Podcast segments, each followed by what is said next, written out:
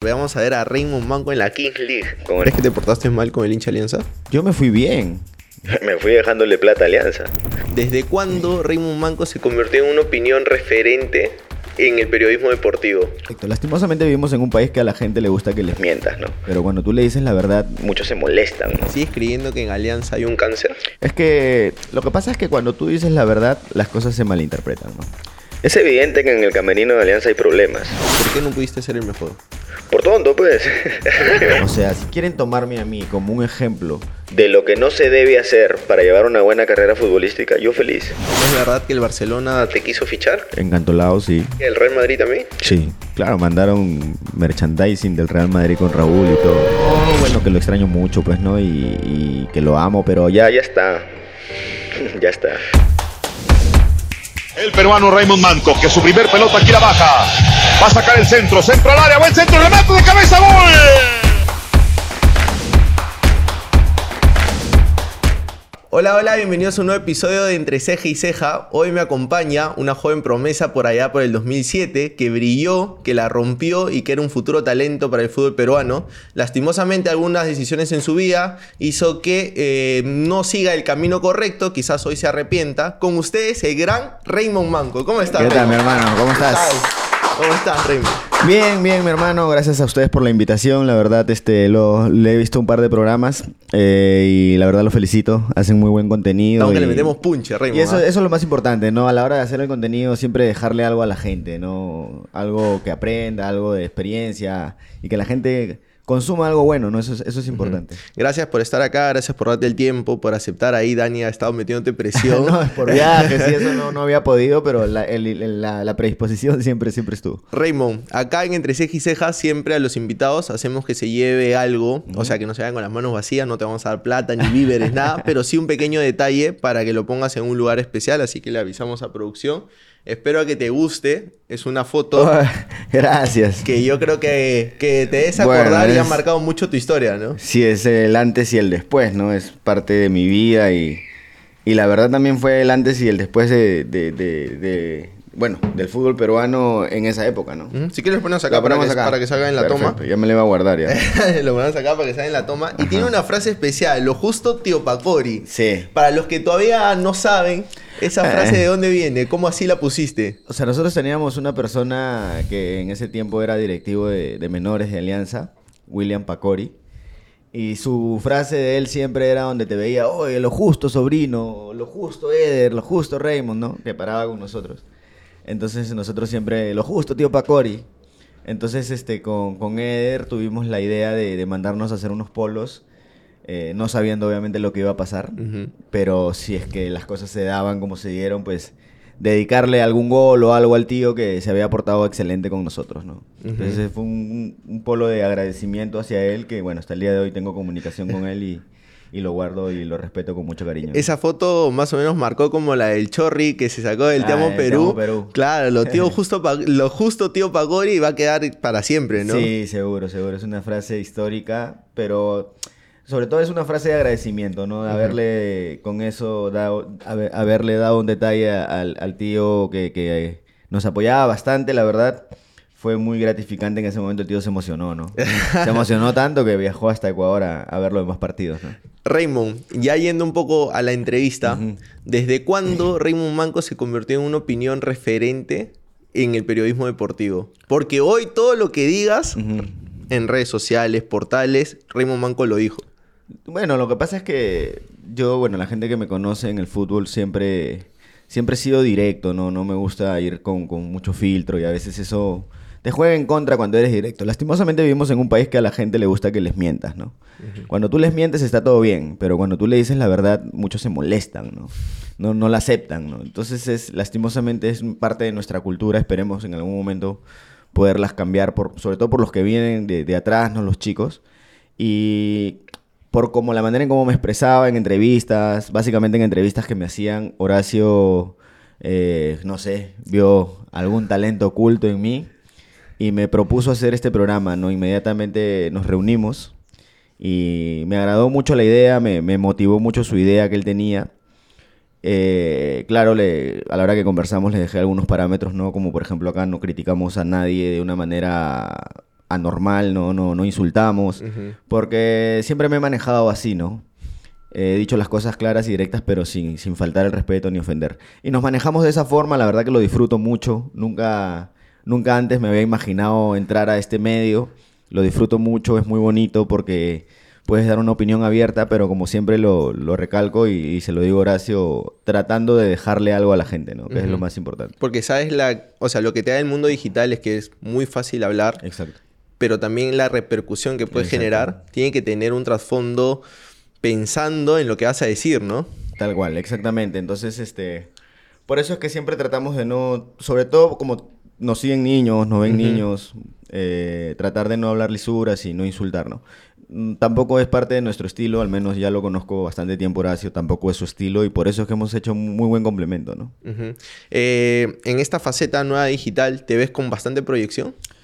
Eh, la verdad no me proyecto muy allá porque no me gusta vivir el presente, siempre pensando en el futuro, pero de a pocos, ¿no? Eh, nos está yendo bien ahorita con el programa, nos está yendo excelente, la pasamos bien, lo disfrutamos, que es lo más importante, pero ya proyectarte mucho y pensar en el futuro. ¿no te gustaría ser streamer como el Kun, por ejemplo, así, jugar algún videojuego? bueno, de videojuegos no soy mucho, ¿no? Soy medio antitecnológico, para serte sincero. O sea, para ti es sentarte, que esté todo y ya yo hablo. Exactamente. El que hace toda la chamba es este, es Horacio, ¿no? Eh, pero este.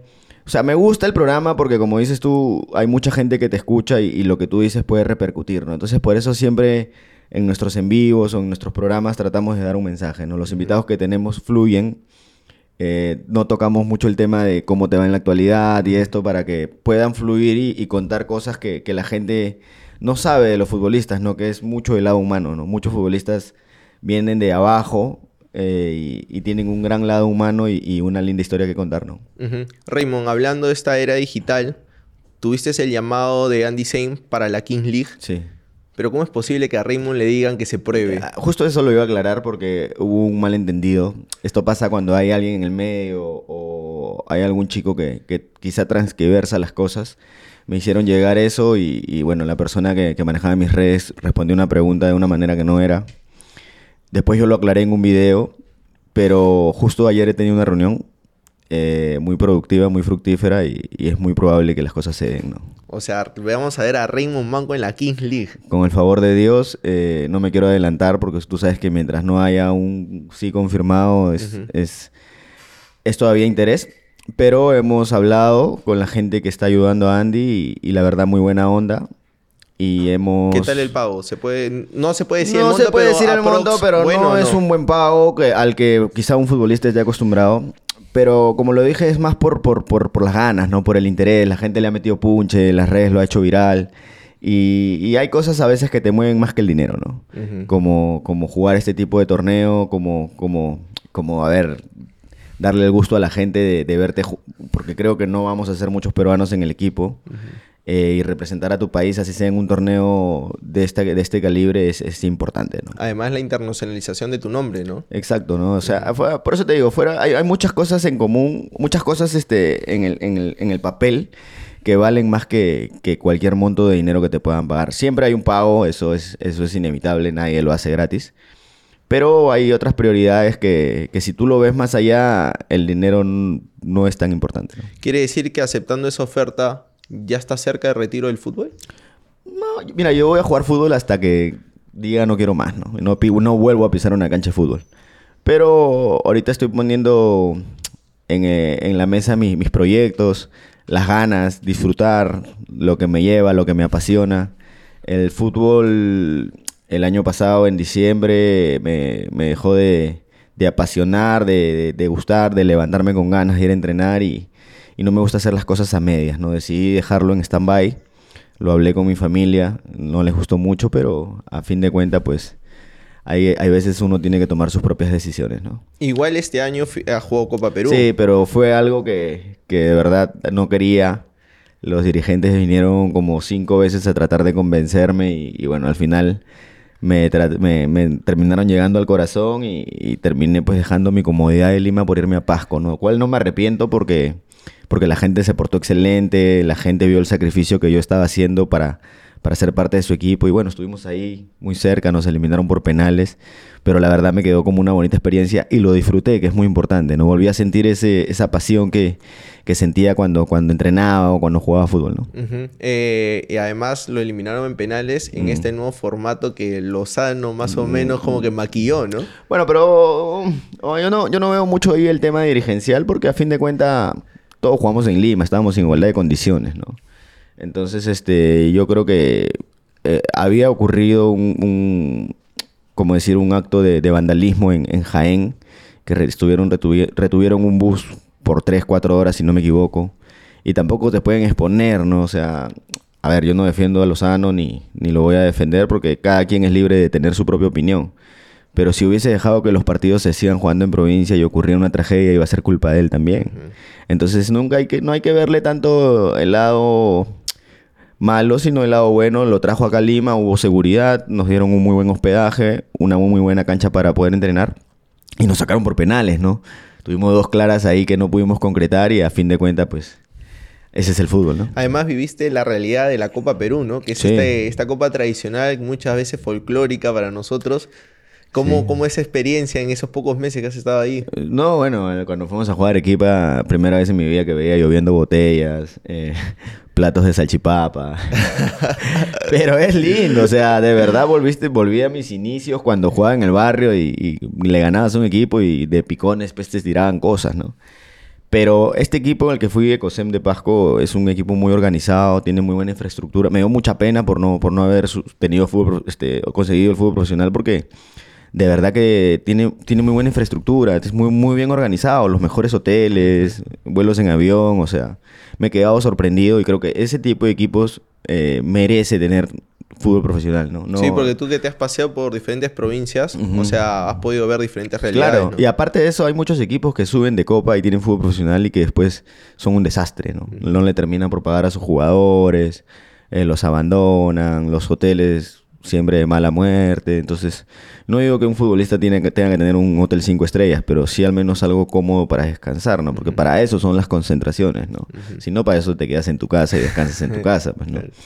Pero ojalá que el próximo año este equipo logre el ascenso porque de verdad que, que se lo merece, ¿no? Por su gente, ¿no? Estadio lleno todos los partidos, imagínate. ¿Ni un equipo de primera división te contactó para este año? Hubo un equipo que me llamó, pero pues ahí yo, tenía, yo estaba muy, muy cerrado, ¿no? Mi, mi respuesta fue no y ni siquiera hablamos de montos ni nada, ¿no? Y después no decidí no, no responder cuando me llamaban los empresarios a, a- a decirme pues, si, si, les- si me interesaba esto. Decidí no responder. Y tranquilo, seguí con mi vida. Eh, a veces las cosas pasan por algo. Quizás si hubiese decidido jugar no estaría en este medio, no estaría disfrutándolo. Y, y no me arrepiento de, de nada de lo que de, lo, de la decisión que pude haber tomado. Me, me va bien, me va excelente. Estoy le he dedicado bastante tiempo a mi familia que, que no lo venía haciendo por las constantes viajes y eso eso la verdad me, me ha recargado bastante. ¿no? ¿No te sientes todavía un exjugador? No. El día que yo ya no quiera jugar más, sea profesional, amateur o lo que sea, voy a decir ese día me retiro, ¿no? Cuando yo decidí entrar a futbolista, nunca me firmé un contrato de que me retire cuando, cuando alguien quiera que me retire, ¿no? Yo me voy a retirar el día que yo quiera. Eso no ha pasado todavía. No sé si puede hacer este año, no sé si puede hacer en cinco, no sé si puede hacer en cuatro. Pero voy a tomar mis propias decisiones y, y a lo que yo crea conveniente, que es lo mejor para mí, ¿no? Se puede decir que la oportunidad que te dio Horacio y el entrar a este mundo digital te ha vuelto a llenar para que otra vez retomes quizás algunos proyectos personales. Sí, es que también conocí una nueva faceta mía que no la tenía. eh, algo que me gusta, que me apasiona, que lo disfruto. Y, y sobre todo que la gente ha vuelto a, a verme, a, a- a saber cómo pienso, a ver qué opino. Se Gracias, engan- se enganchó gracias a bastante. Dios hay mejores comentarios que malos. Siempre van a haber malos, ¿no? Pero yo lo disfruto, que es lo más importante. Mi familia me ve disfrutándolo y, y está feliz por mí, ¿no? Entonces eso es lo más importante. Y en esas opiniones que normalmente das en el programa, ¿sigues creyendo que en Alianza hay un cáncer? Sí, es que lo que pasa es que cuando tú dices la verdad, las cosas se malinterpretan, ¿no? Es evidente que en el camerino de Alianza hay problemas. O sea, eso, eso es evidente. La otra vez escuché el fin de semana que hay dos bandos, el de Zambrano y el de Barcos. Mira, yo, yo como siempre lo digo, para decir este tipo de cosas hay que tener pruebas.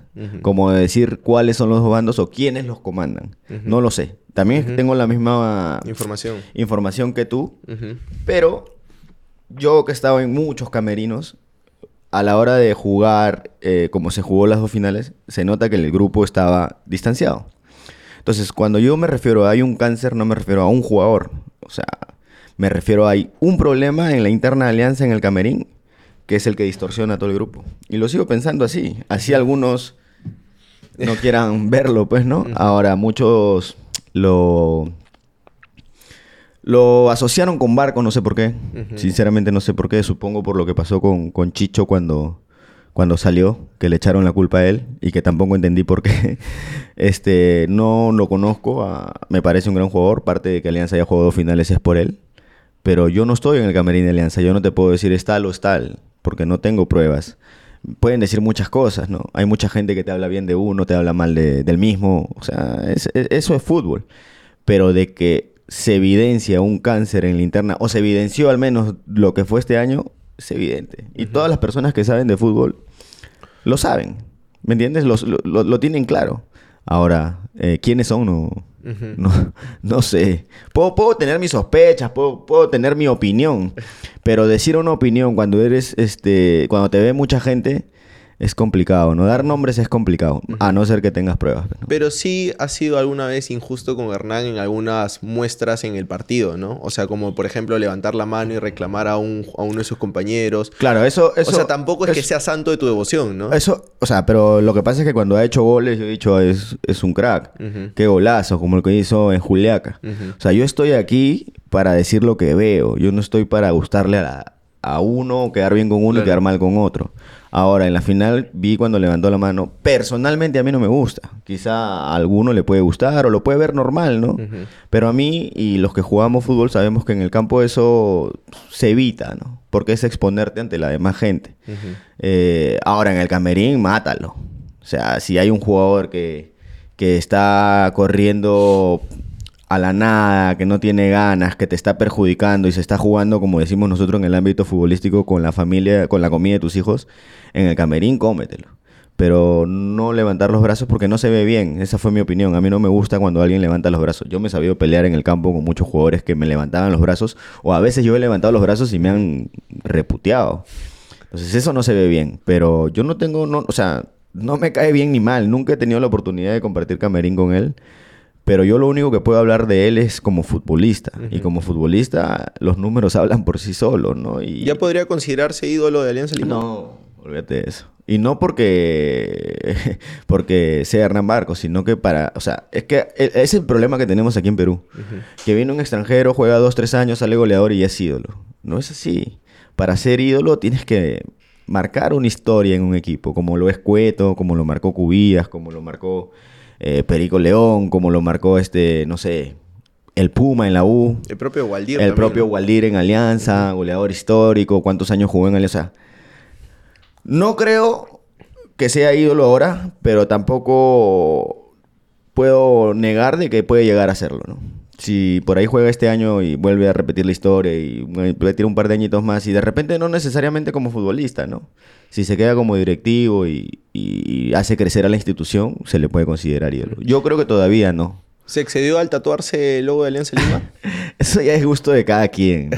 Eso, eso es gusto de cada quien. Eh, no sé. Hay mucha gente que puede pensar, no, es vende humo. Pero hay otra gente que lo va a amar por eso, ¿no?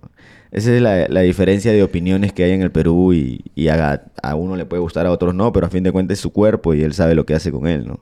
Ahora, me dio risa de verdad, porque, no sé, ver a un jugador que creo que este es su tercer año, ¿no? Sí, tercer año, dos títulos y una final. Chaque tatuarse. Yo creo que ese tatuaje ya lo tenía pagado desde, desde antes de jugarle estas finales, creo. no, es que no se vio. O sea, quizás la gente, hay gente que no lo ve bien porque no se llegó a campeonar. Pero si se hubiese campeonado, se vería excelente. ¿no? Además, tricampeonato, Ahora, ¿no? personalidad del hombre también para haber perdido la final y tatuárselo, ¿no? Eso quiere decir que lo tenía bien decidido, ¿no? ¿No, ¿No te parece que esa muestra de amor quiere ver con su renovación? La renovación se la ha ganado en la cancha. Eso no lo podemos negar. La gente que sabe ver fútbol sabe que el hombre crack ha hecho muchos goles. Es más, ha habido partidos que Alianza ha jugado mal y él los ha ganado solo, a mi, a mi punto de vista, ¿no? Con alguna jugada individual, ha sabido abrir partidos. Y su renovación se la ha ganado él. No, es que a mí me Ah. parece injusto que el hincha lo critique por todo lo que le ha dado, ¿no? No, es que críticas siempre van a haber. O sea, tú no eres caramelita de limón para, para gustarle a todo el mundo. Crítica, a algunos les va a gustar cómo juegas, a otros no les va a gustar. A algunos les va a gustar tu personalidad, a otros no. Sí. Es, es normal. No, y ha sido el mejor jugador en claro, los últimos tres años. Por eso te digo, la renovación año tras año, él se la ha ganado con su fútbol. A, a- a alguien no le puede gustar su personalidad. Bacán. Pero a mí qué me importa su personalidad. Para contar que haga goles en Alianza y la rompa y nos lleve a otra final, yo feliz. El hincha de Alianza quiere eso. Ahora, de que hay un cáncer en Alianza, evidentemente lo hay. No sé si ustedes son hincha de Alianza, pero cuando el equipo está así partido es porque hay un cáncer. ¿Un cáncer qué quiere decir? Hay un problema. No un jugador. Hay un problema. ¿Cuál es? No lo sé. Hay muchas muestras en redes, en un montón de cosas que han salido a decir, que han publicado, que evidencia que hay un problema en Alianza. Entonces que nos miramos a la cara y nos negamos y, y decimos, no, todo está excelente, todo está bello para que el próximo año vuelva a pasar lo mismo. Y así sucesivamente. O sea, la gente quiere escuchar que le mientan antes de que le digan la verdad. Ahí, ahí estamos ya un poco locos, ¿no? Hablando del hincha de Alian- de Alianza, ¿crees que te portaste mal con el hincha de Alianza? ¿Por qué? ¿Por la forma en cómo te fuiste? Yo me fui bien. Me fui dejándole plata a Alianza.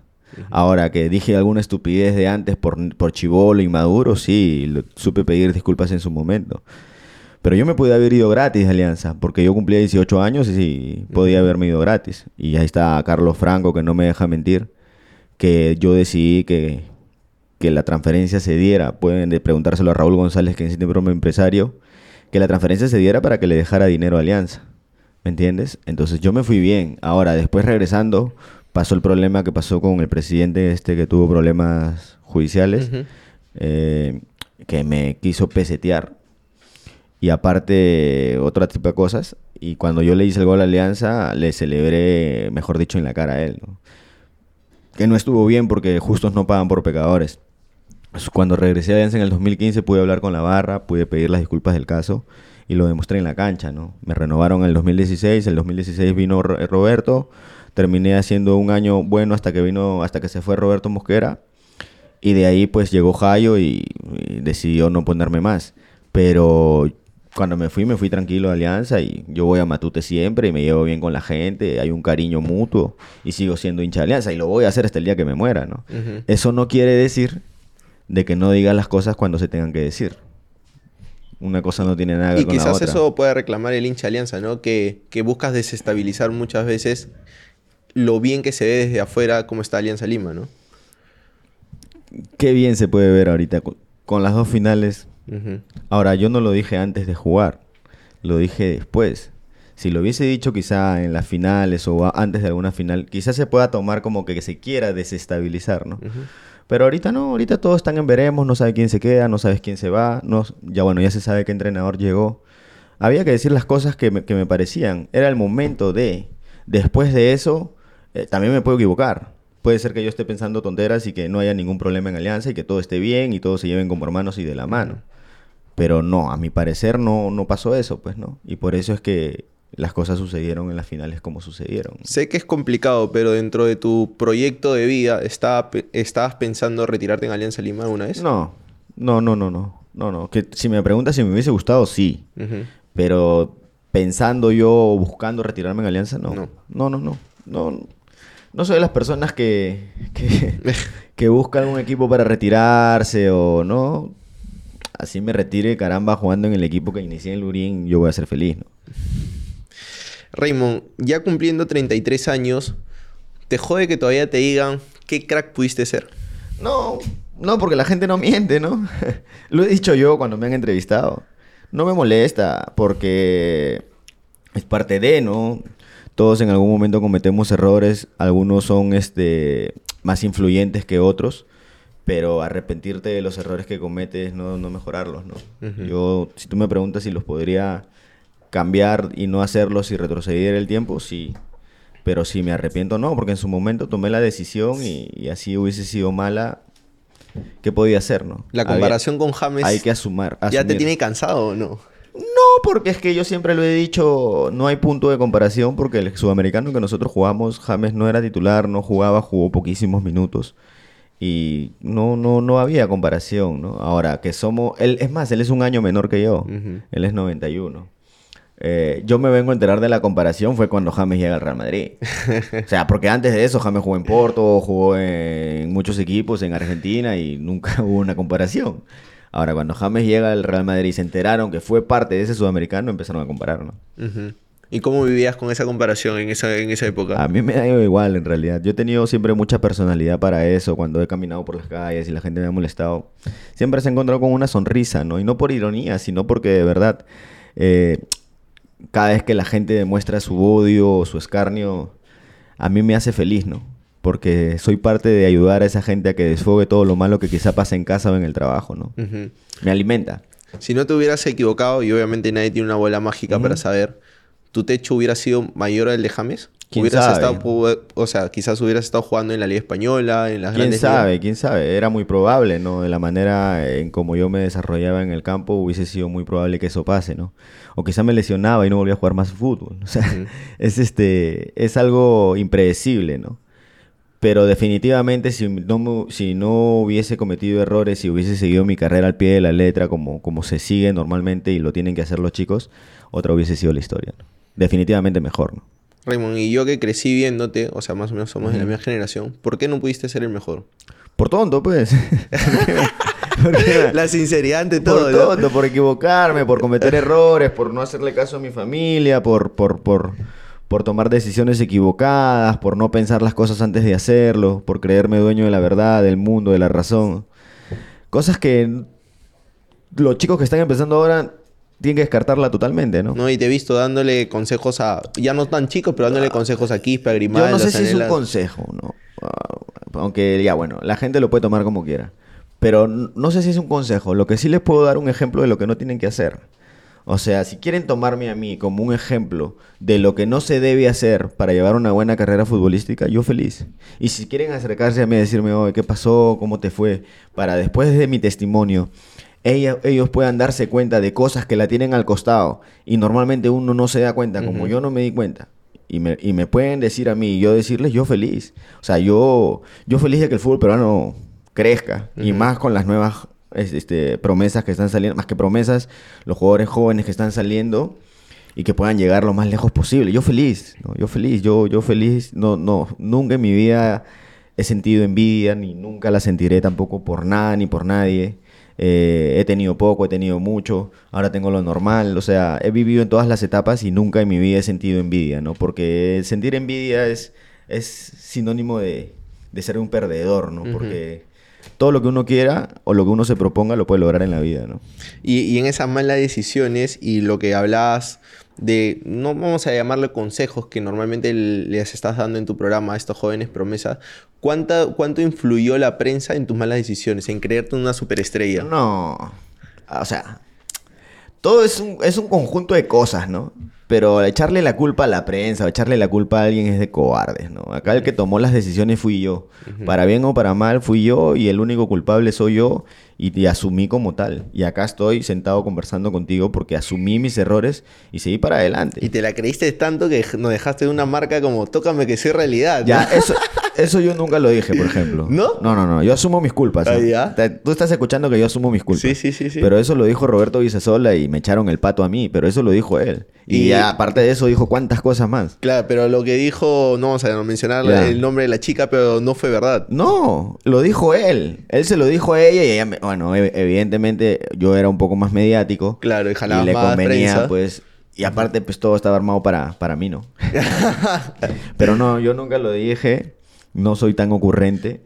Pero Roberto sí, pues, ¿no? A, a la gente que sabía que tú venías, yo le va- vamos a decir que hoy tócame que soy realidad, que tenemos a Raymond Manco en el podcast, Mira, ¿no? o sea, y tanto así que, que a mí no me molesta cuando me dicen eso, porque yo sé cuál es la verdad, ¿no? Yo sé que cuál es la verdad. Roberto lo ha dicho muchas veces, ya dijo, no, ta, él me, no me roben mi frase, que es mi frase. Pero no me molesta, me río, porque la verdad es una frase muy ocurrente, pero después de esa tuvo más. ¿ah? Ah. Tuvo más que no salieron a la luz, que son un mate de risa también. Hay varias que han quedado ahí en el baúl de los Uh, recuerdos. no, ¿no? y cada vez que nos vemos, hasta que nos vamos al suelo riendo, ¿no? Raymond, ¿cuántas veces preferiste la noche a la vida profesional? Yo no era mucho de salir de noche, ¿ah? O sea, te soy sincero, nunca es que me hayan ampallado tanto saliendo de una discoteca o, o cosas así, ¿no?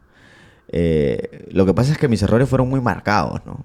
Además, la prensa, eh, la prensa de espectáculos te tenía fichado. Claro. Salías de tu casa y Uh, ya te tenían ya. Mis errores fueron muy marcados, ¿no? Cosas que, que uno no debe hacer, ¿no?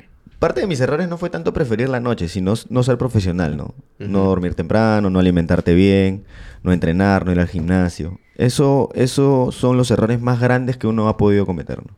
Porque de salir todos salen. De tomarse un trago, todos se toman un trago.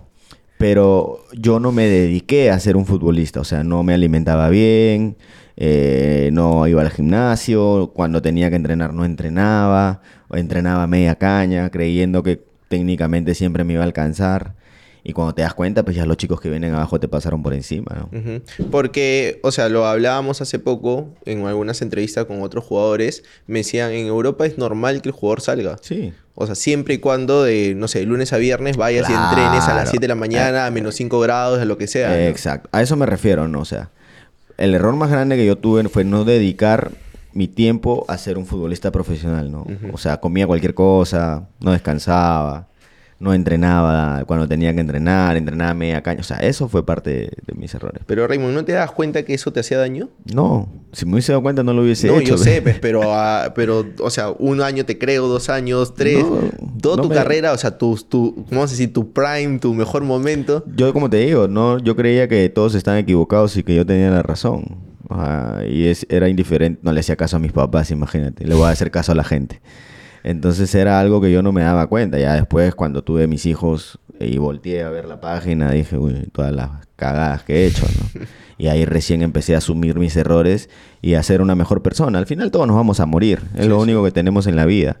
Pero ¿qué legado le dejas a tus hijos? No, ok, me equivoqué. Tú también te vas a equivocar en la vida, pero el tema no está en cómo te caigas, sino cómo te levantas, cómo sigues hacia adelante, cómo miras la vida. Eso es lo más difícil. Equivocarse cualquiera. Tú te vas ahorita a la esquina y te metes una bomba de padre y señor mío, ya te reconocen como periodista. Te graban, mañana más adelante. y después, y después Sí, sí, cómo, sí, cómo te sientas acá, cómo miras a la gente, cómo miras a tus papás. Eso es lo más difícil. No cagarla, cagarle es fácil. Entonces eso es lo que yo trato de dejarle a mis hijos, a mi familia, a mis amigos que son más jóvenes, tengo amigos jóvenes. Que te puedes equivocar, pero está en levantarte más fuerte y, y seguir adelante y tratar de no cometer los mismos errores, ¿no? Raymond, y en esos errores, ¿cuánto sufrió tu familia? Uf. Yo no me daba cuenta, evidentemente. Debe ser de lo que más te arrepientes, ¿o no? No, yo no me arrepiento. Ah, o sea, parte de mí no me arrepiento de nada de lo que he hecho porque lo hice queriendo. O sea, lo hice... Arrepentirme sería, sonaría cobarde, ¿me entiendes? Si pudiera cambiar las cosas, evidentemente lo cambiaría. Pero no tengo una, una bola mágica. Yo no me arrepiento de los errores que he cometido. eh, pero sí asumo mis errores. Los asumo y, y- y me echo la culpa a mí mismo. Y, y, pucha, me, me da mucha lástima haber hecho sufrir a mi familia, ¿no? Por mis propias decisiones, por mis propios errores, ¿no?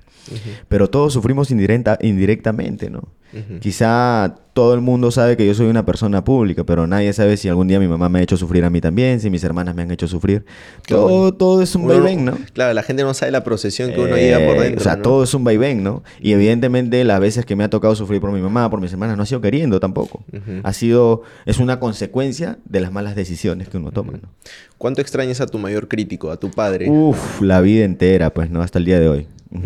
Él, juegues bien, juegues mal, siempre, Siempre jodía. Siempre te jodía, ¿no? Uy, no, no sabes, salía mejor de jugador del partido, MVP, llegaba y era la peor mierda. pues.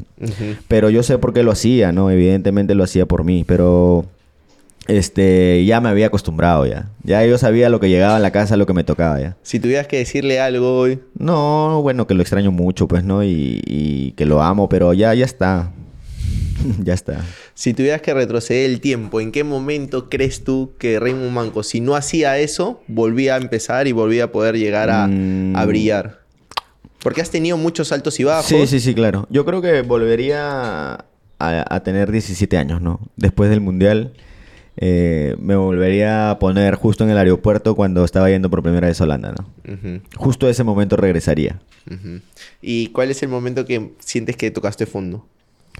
Pucha, en el fútbol. Sí, sí, sí. Mm, en el fútbol fue después de la segunda persona con la que estuve, ¿no? Que me denigró, habló muchas cosas falsas, o sea, terminó por, por, no sé si por tirar mi carrera, porque después seguí jugando, pero sí por dañar todo, todo, todo lo que se había generado. Sí, evidentemente yo ya había cometido errores, pero todo lo que dijo, ¿no? Eh, la verdad, sin sentido. Sí, porque hasta mencionó que eras drogadicto, Exacto, alcohólico. sin sentido. Entonces, este, eso, eso creo que, que fue lo que más daño hizo, ¿no? Para serte sincero. Porque es un- totalmente una falsedad. estaba jugando en. UTC. Yo estaba en UTC, totalmente una falsedad.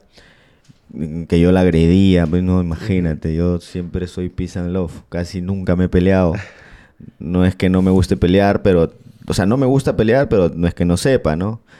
Pero siempre trato de buscar ya al último, ya cuando ya no puedes más, no siquiera para discutir, imagínate. Pero habló un poco de sandeces, lo más extraño es que después pues me seguía buscando. o sea, pero ya el daño estaba hecho, ¿no? Ya el daño estaba hecho, el perdón no sirve de nada. Y eso creo que fue el- el- el- el- la parte más, más, más fondo que se dio, ¿no? Increíblemente yo ya en ese tiempo, cuando ella salió a hablar a eso, yo ya eh, salía con la que ahora es mi esposa, pues, ¿no? Entonces eso como que me ayudó, ¿no? Porque quizás si hubiese estado solo, Claro. sí hubiese sido más complicado, ¿no?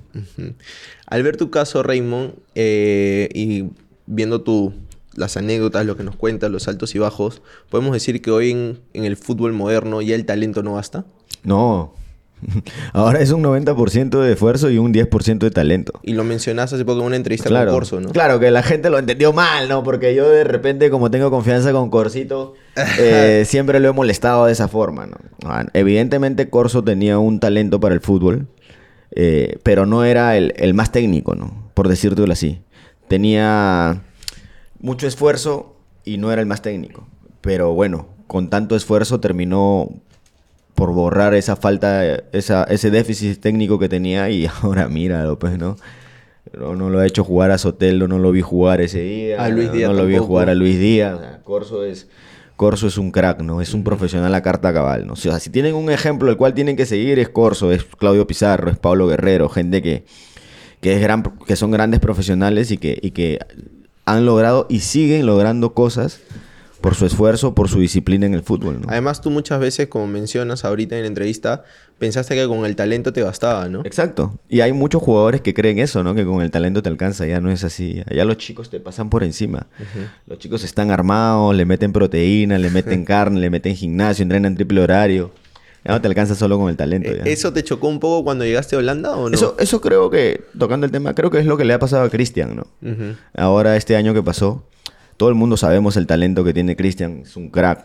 Es- probablemente después del Chorri sea el mejor 10 peruanos que, que existe todavía en la actualidad. ¿no? Pero yo creo que a Cristian le pasó factura pensar que con el talento le iba a alcanzar en el fútbol peruano. Y a los chicos te pasan por encima, pues, ¿no? Sí, sí, sí, sí. Entonces creo que eso fue lo que le pasó factura, más que cualquier otra cosa, ¿no? Más que cualquier tema que quizá hubo ahí de indisciplina y eso que, que- que todo el mundo lo sabe. Más que eso creo que lo que le pasó factura futbolísticamente fue que él pensó que con solo el talento que él tenía le iba a alcanzar, ¿no? Te decía si eso lo viviste en Holanda, porque me imagino que llegando de Alianza Lima, llegaste a Holanda, la disciplina era lo primordial.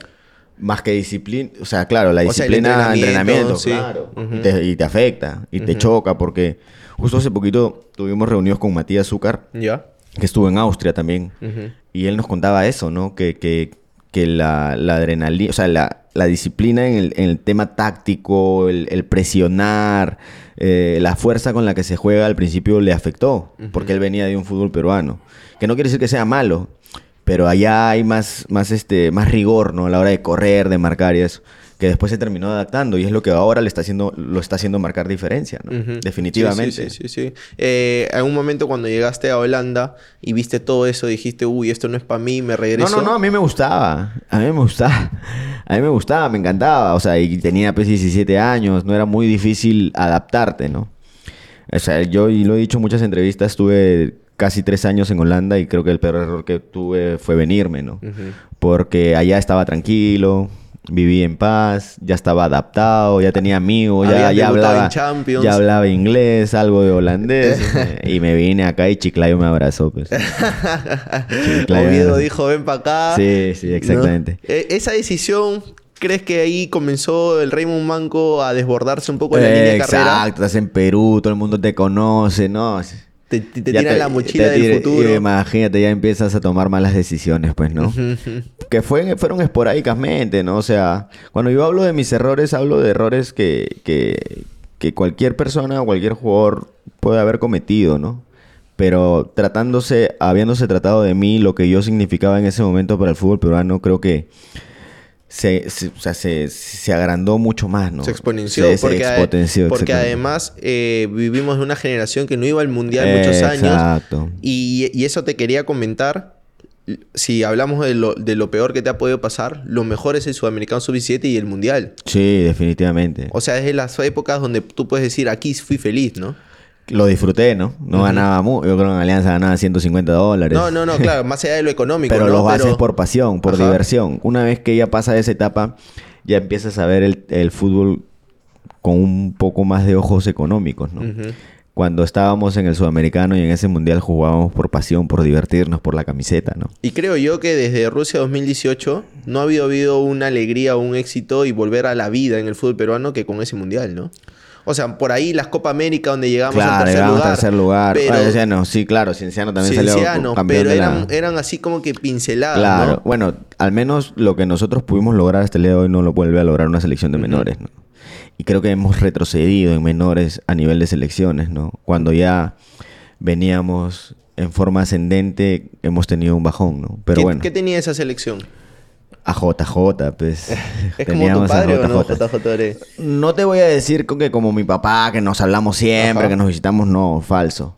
Pero lo recuerdo con mucho cariño. Al menos en, en el, en el sudamericano y en el mundial sí fue como un papá con nosotros, ¿no? De verdad que 10 puntos el profe, uh. Hasta que nos tenía el breque, ¿verdad? Nos tenía, no nos dejaba hacer una, nos tenía secos, pero era por nuestro bien, ¿no? Y aparte de eso, te daba confianza, ¿no? Te hacía sentir que, que el jugador peruano no era menos que nadie, ¿no? Y eso a nosotros nos, nos motivaba demasiado y podéis- por eso salíamos a la cancha pues como salíamos siempre. No, y al final un DT, y ha pasado con Gareca, el valor en- de motivacional es lo que al jugador al final termina siendo diferente en la cancha, ¿no? Sobre todo el jugador peruano, ¿no? El jugador peruano, que le gusta que El- lo el abrace, jugador que lo peruano es muy paternal, pues, ¿no? Es muy paternal por... Lo hemos por- visto con Fossati con la Claro, U, ¿no? por las mismas vivencias, por lo mismo, por la misma cultura, por la misma sociedad, el jugador peruano siempre se siente más cómodo con un entrenador paternal, ¿no?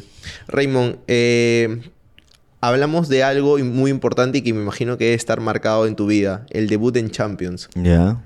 Ese momento, pudiste decir, sueño hecho realidad. Ah, ya lo has dicho muchas veces Sí. en, en entrevistas que no te lo esperabas, que No, ibas a claro. debutar. Que Mascherano se acercó, cambiaste camiseta O con sea, yo me le acerqué. Claro, que, que tú te acercaste y, te miró como que ¿Y quién, quién eres, eres? tú, ¿no? Sí, y era evidente. Yo recién llegaba a Holanda, Macherano ya hasta jugaba en el Liverpool, ya, Claro. había, ya había llegado al West Ham, lo había comprado el Liverpool. ¿Sigues teniendo esa camiseta sí, de sí, sí, Mascherano sí, o no? la tengo, sí la tengo. sí ¿Cuánto tengo. valdrá esa camiseta? No sé, hermano. No, para un más, es más el valor sentimental. Cuidado ¿no? que una teletón te diga que, lo, No, no que, pasa nada.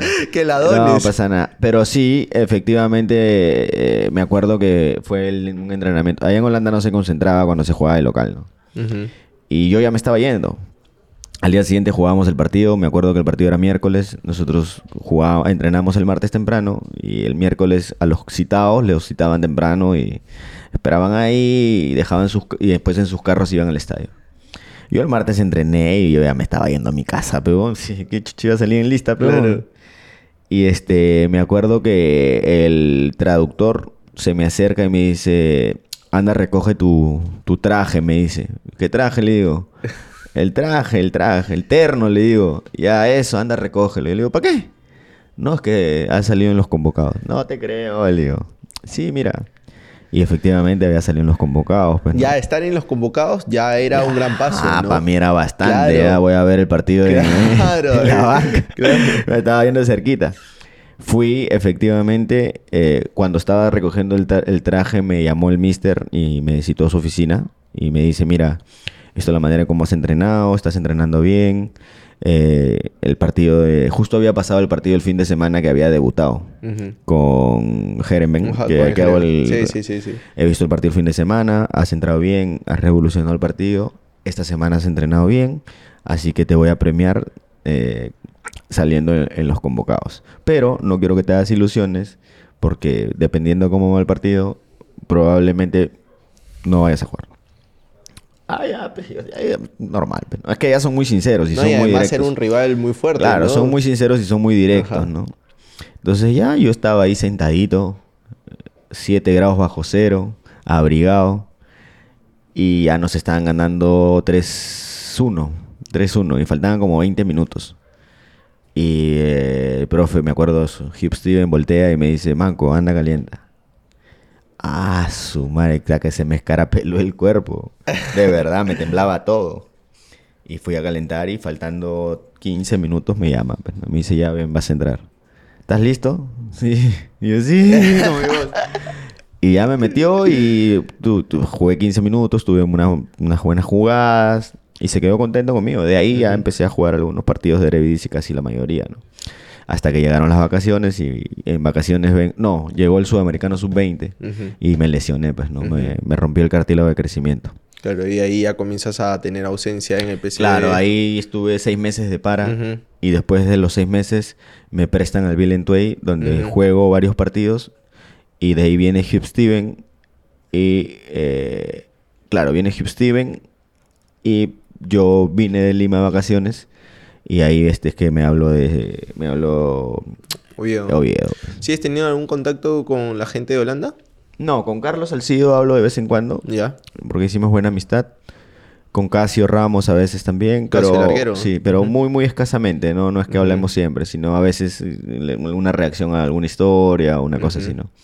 Porque además eh, tú contabas en, en alguna entrevista que Salcido fue muy, no, no vamos a decir paternal, pero fue muy cercano no, a muy ti, cercano, ¿no? Muy cercano. Salcido se portó excelente conmigo, la verdad. Eh, y no solamente conmigo, no éramos como dos, había otro chico brasilero y siempre te hablaba mucho. Era era era muy muy buena persona, ¿no? De ese Yo- equipo del PSV, eh, ¿quién hoy brilla o quién ha brillado que con el... Bueno, el que brilló más fue este Ibrahim Afelay, ¿no? Que que jugó en en el el Barcelona. Barcelona. Después eh, Nordin Amrabat, que es el hermano de, del que de Sofian, Ajá.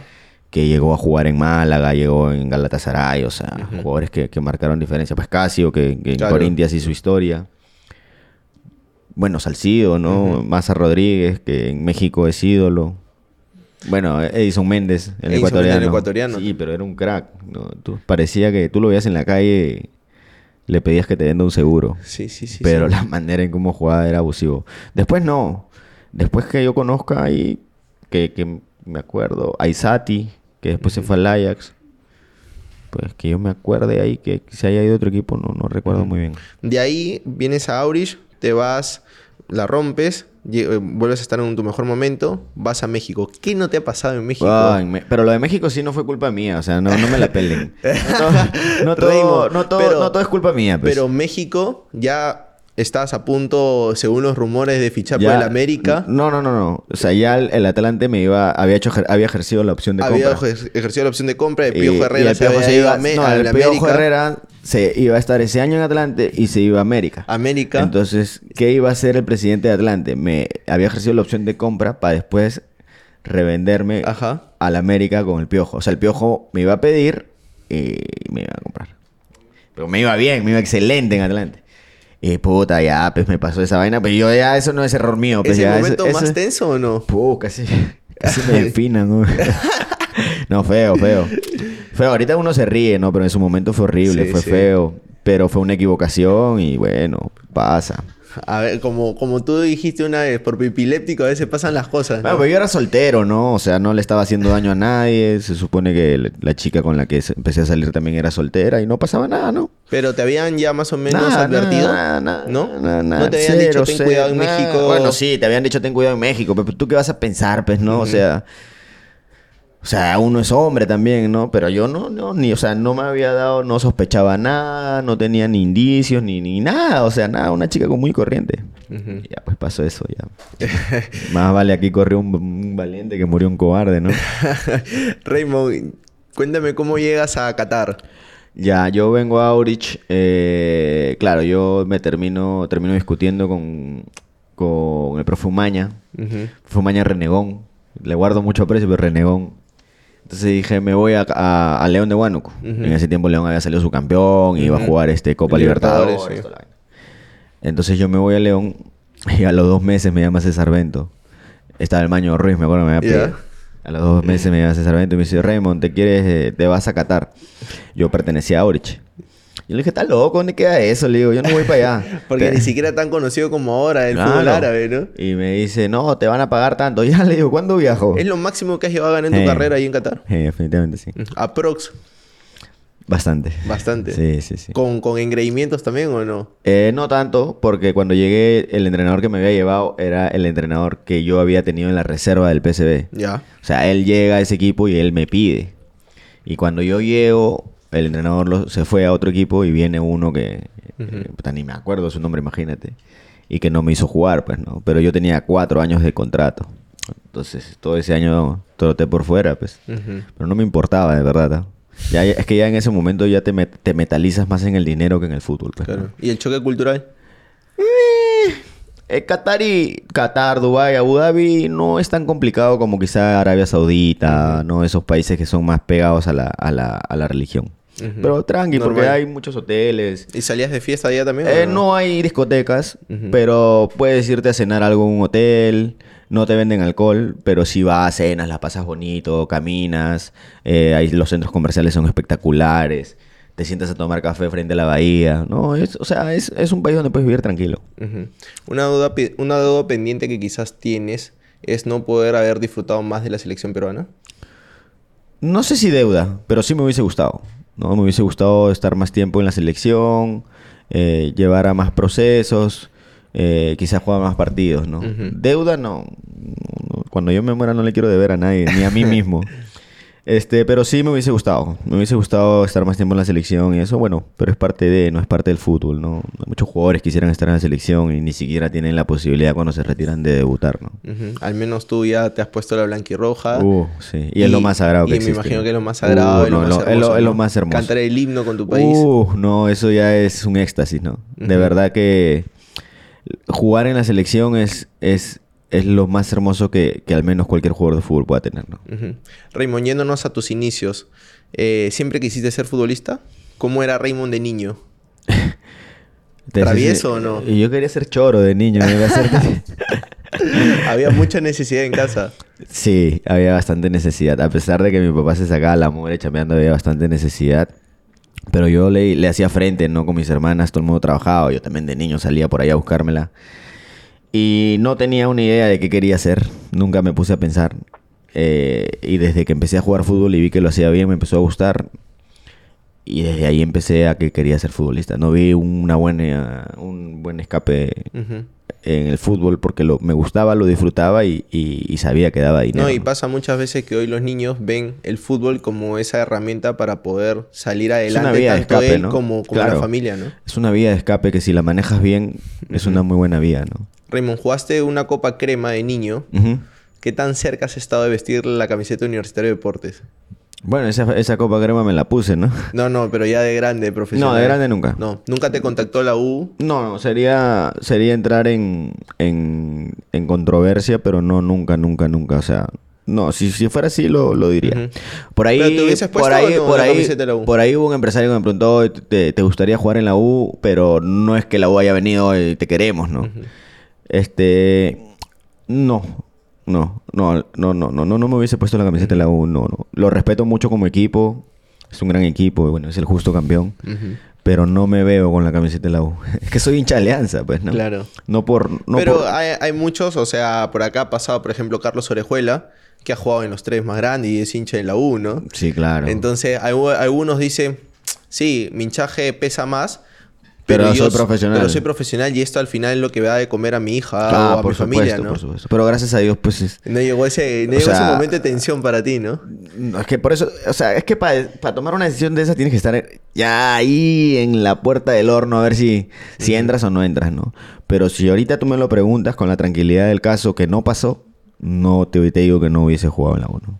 ¿Algún momento de niño, si no hubiera llegado a este Sudamericano Sub-17, estuviste cerca de dejar el fútbol y No, no, nunca. siempre con la mente en el juego? No, si no hubiese jugado el Sudamericano 7 con Perú, lo hubiese jugado con Venezuela. Porque ya venía a jugar un sub-15 con Venezuela. Así que no, nunca se me pasó por la cabeza dejar el fútbol. Era lo que me gustaba y, y que, y que lo, lo disfrutaba y lo hacía bien. ¿Es verdad que el Barcelona te quiso fichar? En Cantolao, sí. Eh, pueden preguntarle aquí con Mandriotti. Pero pues Barcelona quería que vaya a pasar una prueba. Y Kiko quería plata.